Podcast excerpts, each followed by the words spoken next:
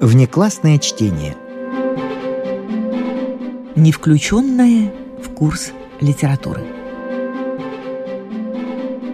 Народ говорит ясно. Следует писать не нелепицы, а произведения, помогающие жить и трудиться. Плохо поступила редакция журнала «Звезда», напечатав рассказ Зощенко и обманув и обидев тем самым читателей. Не радость вызывает у людей рассказ Зощенко, а горечь, возмущение и сильный протест. Всеволод Вишневский. Культура и жизнь. Год 1946. Какое справедливое возмущение вызвал у автора оптимистической трагедии рассказ Михаила Зощенко «Приключения обезьяны». А почему? Об этом судите сами. Михаил Зощенко. Приключения обезьяны.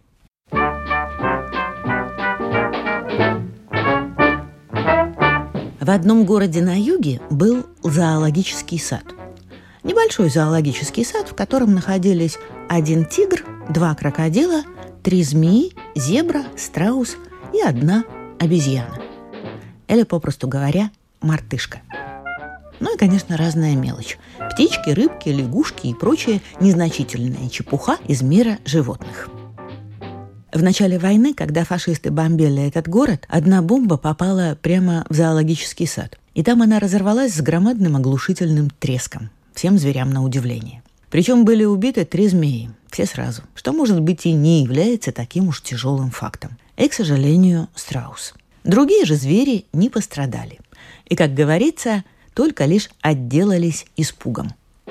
Из зверей наиболее всего была перепугана обезьяна, мартышка. Ее клетку опрокинула воздушной волной. Эта клетка упала со своего возвышения, боковая стенка сломалась, и наша обезьяна выпала из клетки прямо на дорожку сада. Она выпала на дорожку, но не осталась лежать неподвижной, по примеру людей, привыкших к военным действиям. Наоборот, она тотчас влезла на дерево, а оттуда прыгнула на забор. С забора на улицу и, как угорелая, побежала. Бежит и, наверное, думает.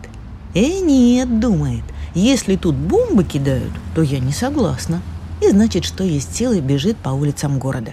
И до того шибко бежит, будто ее собаки за пятки хватают.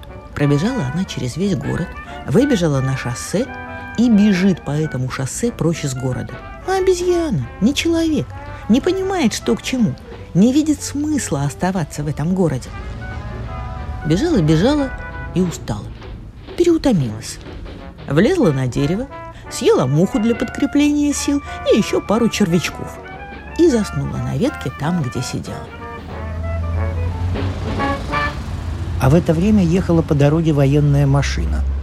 Шофер увидел обезьяну на дереве, удивился, тихонько подкрался к ней, накрыл ее своей шинелькой и посадил в свою машину. Подумал, лучше я ее подарю каким-нибудь своим знакомым, чем она тут погибнет от голода, холода и других лишений и, значит, поехал вместе с обезьяной. Приехал в город Борисов, пошел по своим служебным делам, а мартышку в машине оставил. Сказал ей, «Подожди меня тут, милочка, сейчас вернусь». Но мартышка наша не стала ждать. Она вылезла из машины через разбитое стекло и пошла себе по улицам гулять. Вот идет она, как миленькая, по улице, гуляет, прохаживается, задеря хвост – Народ, конечно, удивляется, хочет ее поймать, но поймать-то ее не так-то легко. Она живая, проворная, бегает быстро на своих четырех руках. Так что ее не поймали, а только замучили напрасной беготней.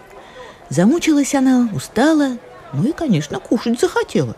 А где в городе она может покушать? На улицах ничего такого съедобного нет. Не может же она со своим хвостом в столовую зайти или в кооператив. Тем более, что денег у нее нет, скидки нет – Продуктовых карточек она не имеет. Да кошмар. Все-таки она зашла в кооператив. Почувствовала, что там что-то такое имеется. А там отпускали населению овощи. Морковку, брюкву и огурцы. Заскочила она в этот магазин. Видит, большая очередь. Нет, в очереди она не стала стоять. И не стала расталкивать людей, чтобы пробиться к прилавку – Она прям по головам покупателей добежала до продавщицы. Конечно, в магазине шум произошел, гам, переполох, публика закричала.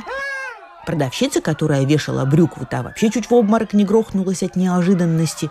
И действительно можно напугаться, если вдруг рядом вместо обычного нормального покупателя скачет что-то такое мохнатое с хвостом и еще вдобавок денег не платит. Вскочила на прилавок, не спросила, почем стоит кило моркови, а просто схватила целый пучок. И, как говорится, была такова. Выбежала из магазина, довольная своей покупкой. Но обезьяна не понимает, что к чему, не видит смысла оставаться без продовольствия. Публика бросилась за обезьяной на улицу, а та бежит и на ходу морковку жует. Кушает, не понимает, что к чему – и вот впереди всех бегут мальчишки, за ними взрослые, а позади бежит милиционер и дует в свой свисток.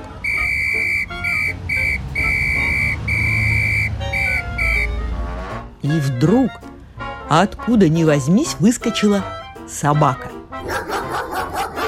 И тоже погналась за нашей мартышкой. При этом такая нахалка не только тявкает и лает, а прямо-таки норовит схватить обезьяну своими зубами – Наша мартышка побежала быстрее, бежит и, наверное, думает. Их, думает, зря покинула зоосад. В клетке спокойней дышится. Непременно вернусь в зоосад при первой возможности. И вот бежит она, что есть мочи, но собака не отстает. И вот-вот хочет ее схватить. И тогда наша обезьяна вскочила на какой-то забор. И когда собака подпрыгнула, чтобы схватить мартышку хотя бы за ногу, та со всей своей силой ударила ее морковкой по носу. И до того больно ударила, что собака завизжала и побежала домой со своим разбитым носом. Наверное, подумала, «Нет, граждане, лучше я буду дома спокойно лежать, чем ловить вам обезьяну и испытывать такие пренеприятности». Короче говоря, собака убежала, а наша обезьяна прыгнула во двор. А во дворе в это время колол дрова один мальчик. Подросток, некто Алеша Попов. Так, вот вот. Вот он колет дрова и вдруг видит обезьяну. А он очень любил обезьян. И всю свою жизнь мечтал иметь при себе какую-нибудь такую вот обезьяну. И вдруг, пожалуйста, Алеша скинул с себя пиджачок и этим пиджачком накрыл мартышку, которая забилась в угол на лестнице. Мальчик принес ее домой, накормил ее, чаем напоил. И обезьяна была очень довольна. Но не совсем. Потому что Алешина бабушка сразу ее не взлюбила. Она накричала на мартышку и даже хотела ударить ее по лапе – все из-за того, что когда пили чай, и бабушка положила свою откусанную конфету на блюдечко, обезьяна схватила эту бабушкину конфету и запихала ее в свой рот. Но обезьяна не человек. Тут, если и возьмет что, так не на глазах же у бабушки.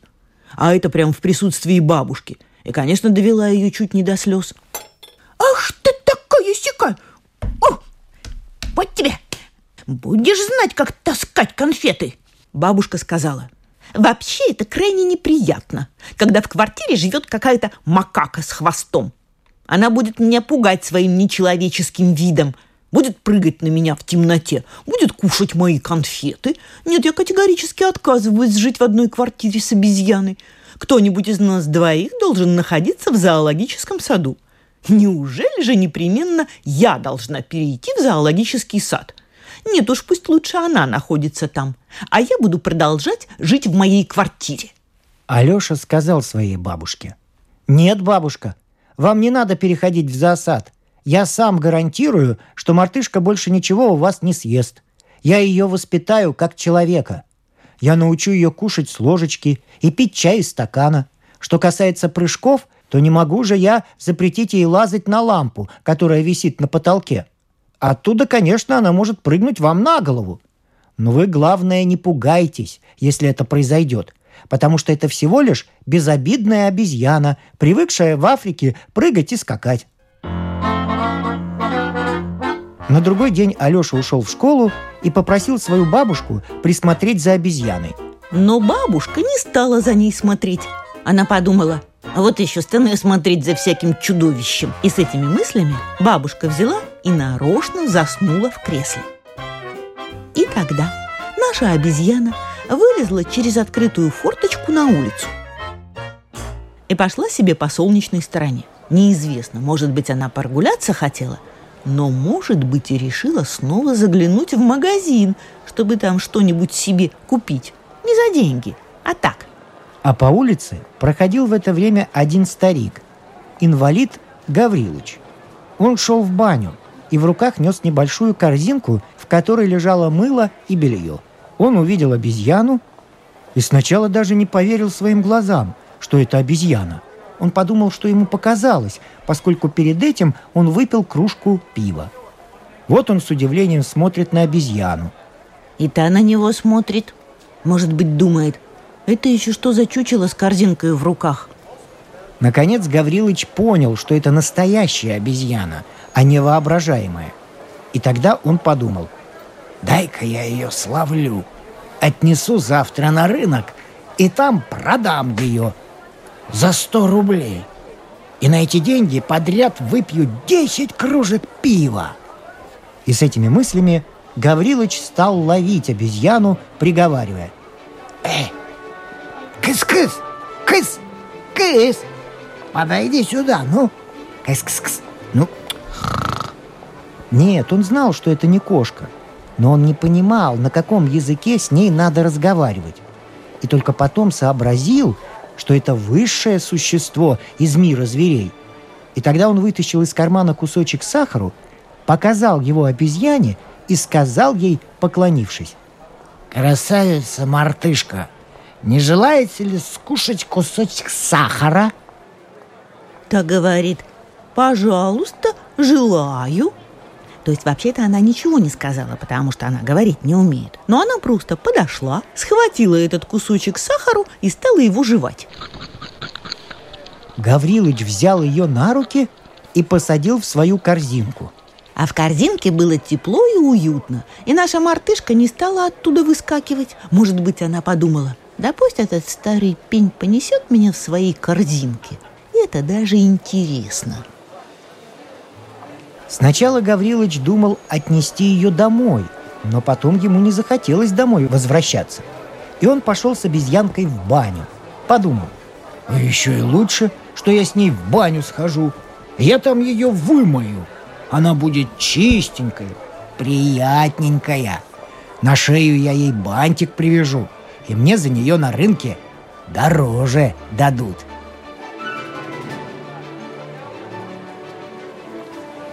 И вот он со своей мартышкой пришел в баню и стал с нею мыться. А в бане было очень тепло, жарко, прям как в Африке. И наша мартышка была очень довольна такой теплой атмосферой. Но не совсем. Потому что Гаврилыч намылил ее мылом, и мыло попало в рот. Конечно, это невкусно. Но уж не настолько, чтобы кричать, царапаться и отказываться мыться. В общем, наша мартышка стала плеваться – но тут мыло попало ей в глаз. И от этого мартышка совершенно обезумела.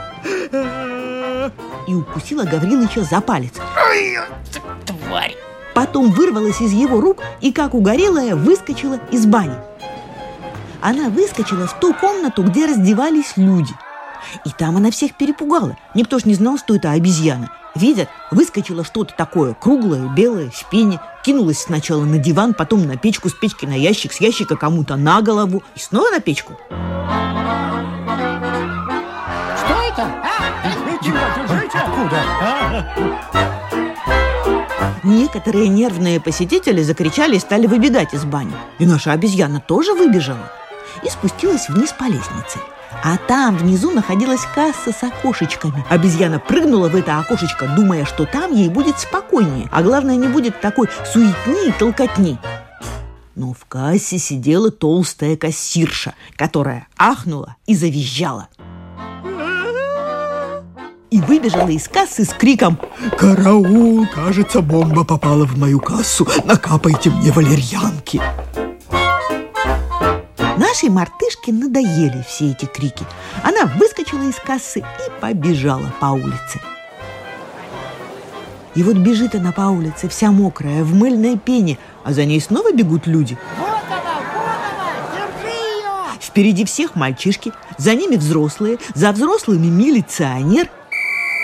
А за милиционером наш престарелый Гаврилыч, кое-как одетый, с сапогами в руках. Держи ее! Она меня за палец укусила! Но тут снова откуда ни возьмись выскочила собака.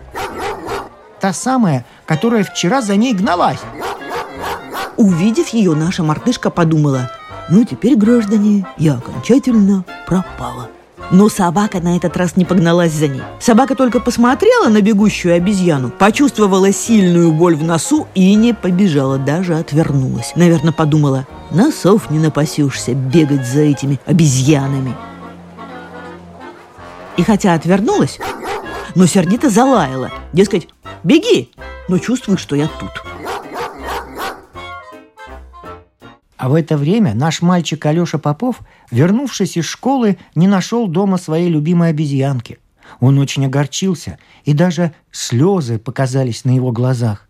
Он подумал, что теперь уж никогда больше он не увидит своей славной, обожаемой обезьянки. И вот от скуки и грусти он вышел на улицу. Идет по улице, меланхоличный такой, и вдруг видит, бегут люди – нет, сначала он не подумал, что они бегут за его обезьянкой. Он подумал, что они бегут благодаря воздушной тревоге. Но тут он увидел свою обезьяну, всю мокрую, в мыле.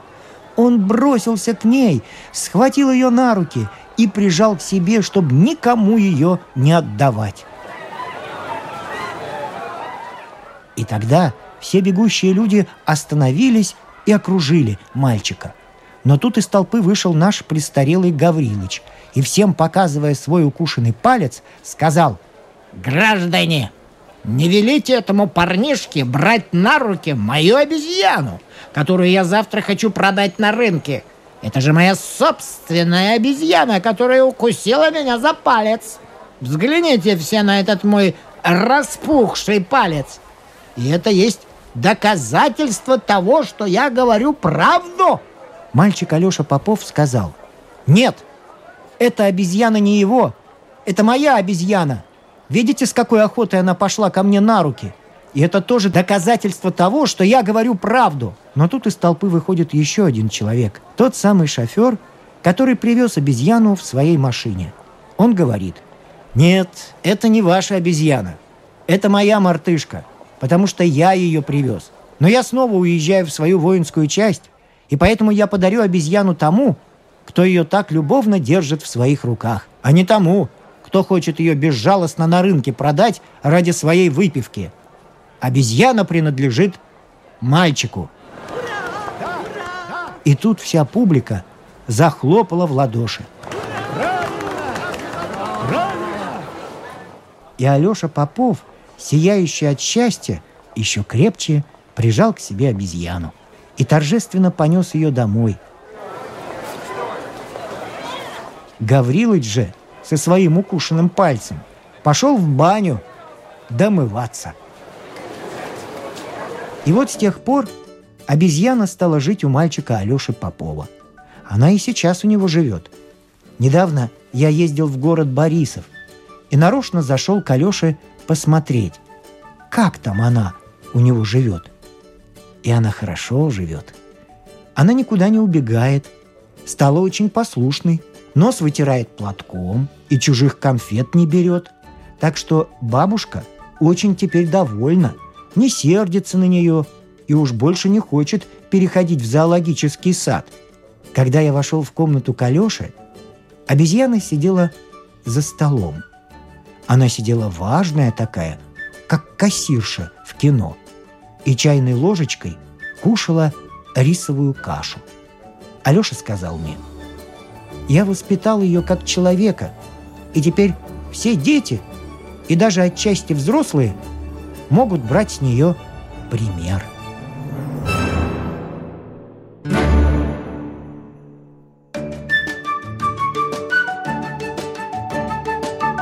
Внеклассное чтение – Неизвестное произведение известных авторов.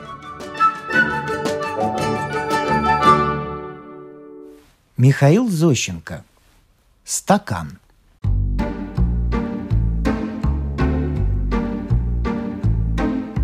Тут недавно маляр Иван Антонович Блохин скончался по болезни. А вдова его, средних лет дамочка Марья Васильевна Блохина, на сороковой день небольшой пикничок устроила. И меня пригласила.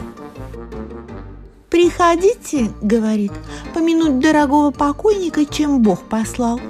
Курей и жареных утей у нас не будет, а паштетов тоже не предвидится, но чаю хлебайте сколько угодно, в волю и даже можете с собой брать». Я говорю, в чае хотя интерес небольшой, но прийти можно. Иван Антонович Блохин довольно, говорю, добродушно ко мне относился и даже бесплатно потолок побелил. Ну и приходите тем более. Говорит. В четверг я и пошел. А народу приперлось множество. Родственники всякие. Деверь тоже, Петр Антонович Блохин. Ядовитый такой мужчина, со стоячими кверху усиками – против арбуза сел, и только у него, знаете, и делов, что арбуз отрезает перочинным ножом и кушает. А я выкушал один стакашек чаю, и неохота мне больше. Душа, знаете, не принимает. Да и вообще, чаишка неважный, надо сказать.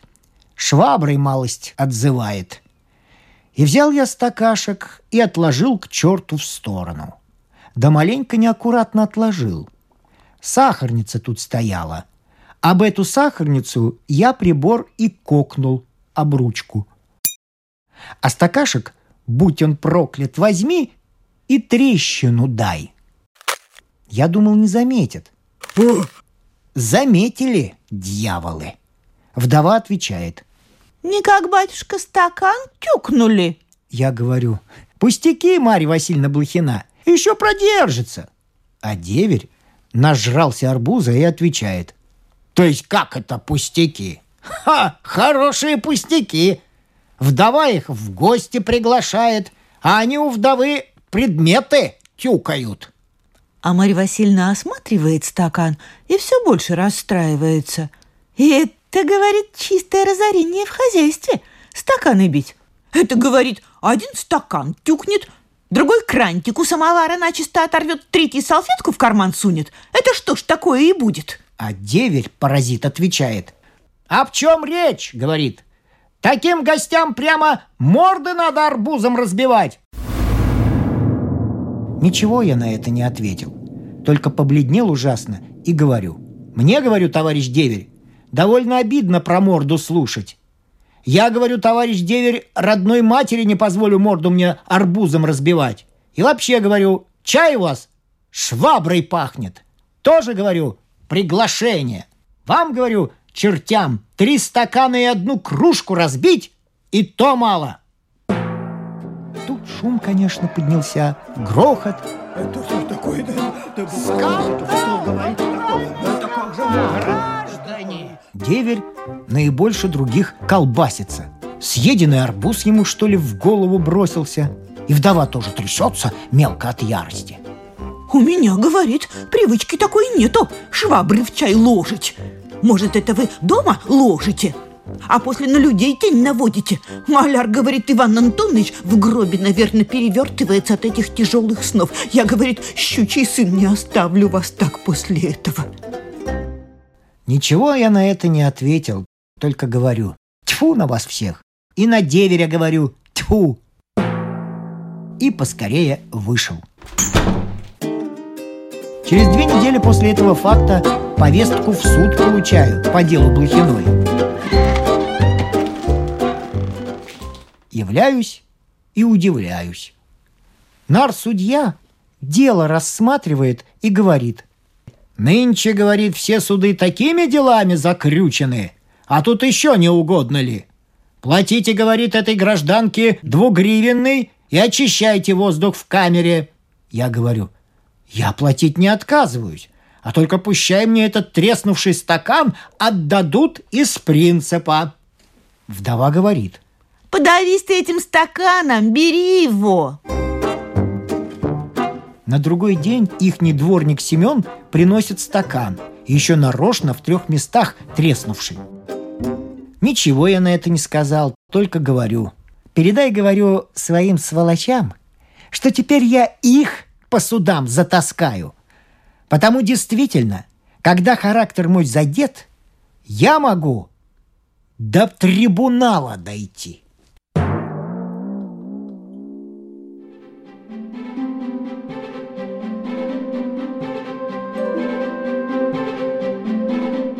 Внеклассное чтение.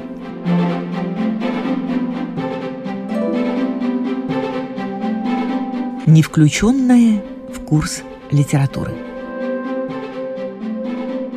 Михаил Зощенко. Аристократка.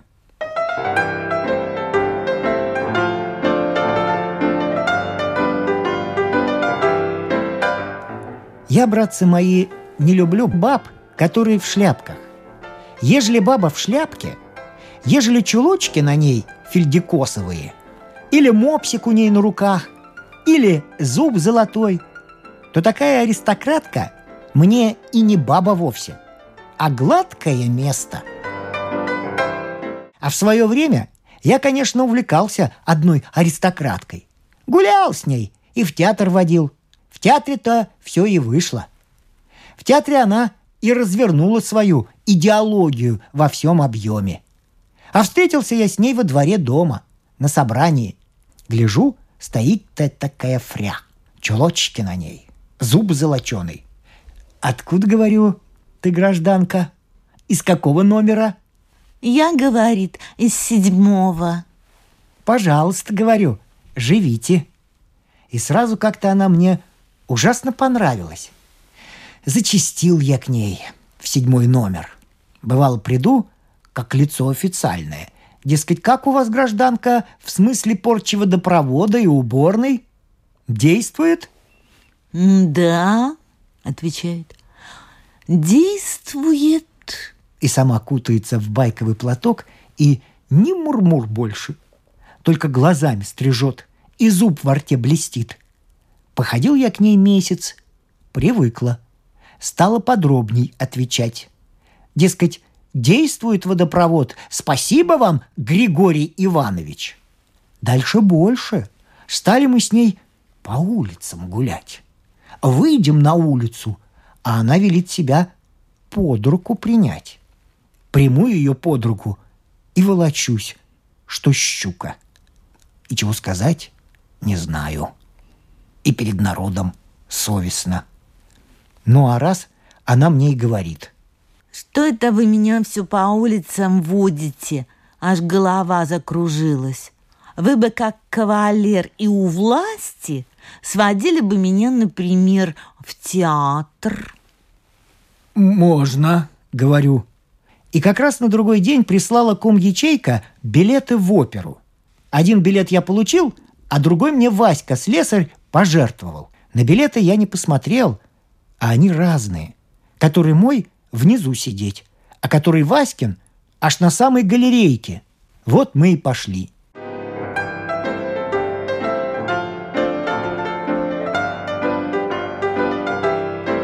Сели в театр. Она села на мой билет, а я на Васькин. Сижу на верхотурии и ни хрена не вижу. А ежели нагнуться через барьер, то ее вижу – хотя плохо. Поскучал я, поскучал, вниз сошел.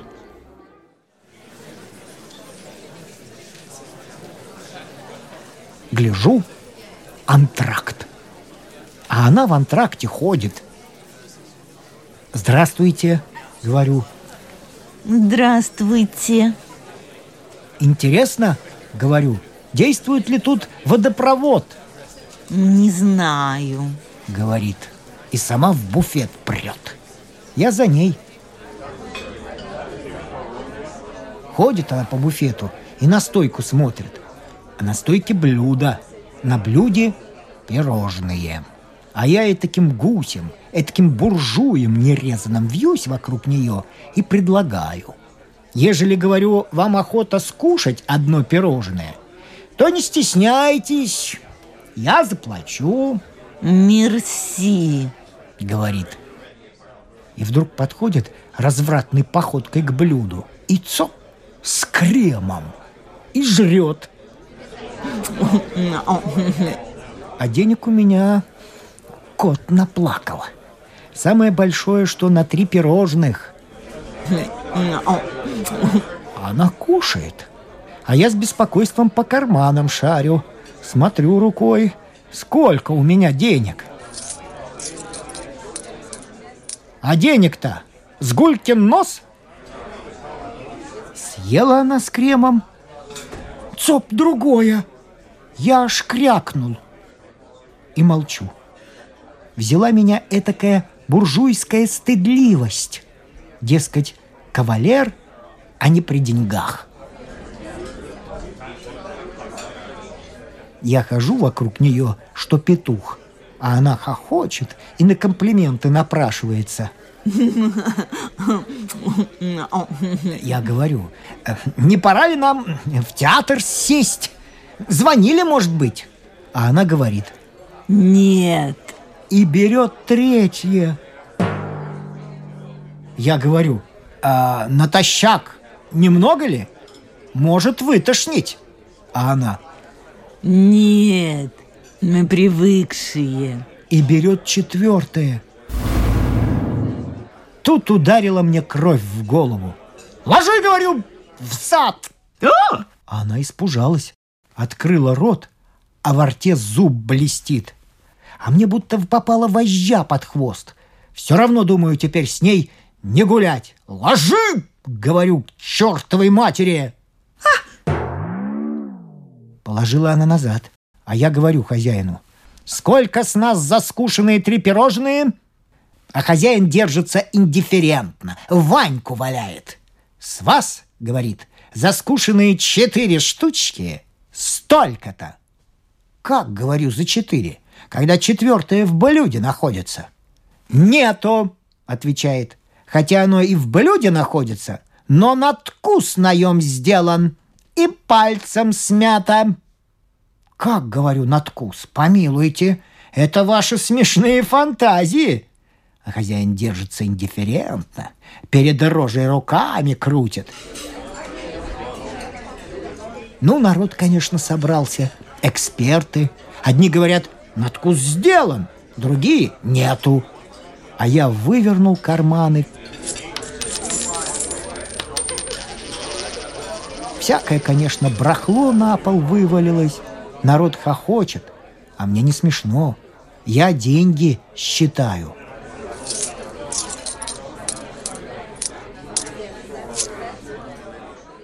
Сосчитал деньги.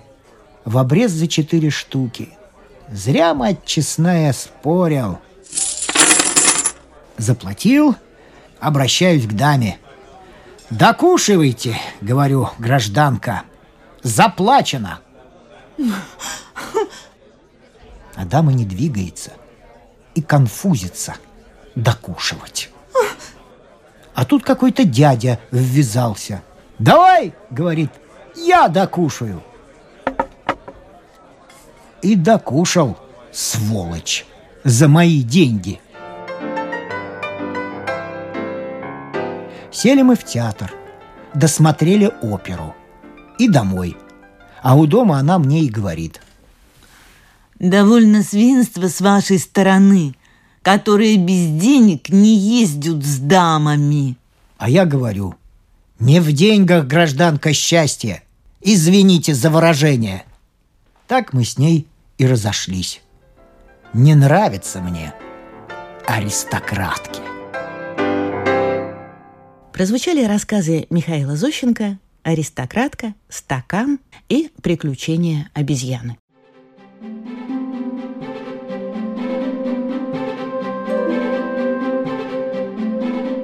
Внеклассное чтение. С вами прощаются актеры Наталья Щеглова и Вадим Гросман. Музыкальный редактор Виктор Петров. Слушайте нас в Spotify, на платформах CastBox, Яндекс.Музыка, Apple Podcast и других. Самых маленьких слушателей мы приглашаем побывать в гостях у книжки. Подкаст Латвийского радио 4.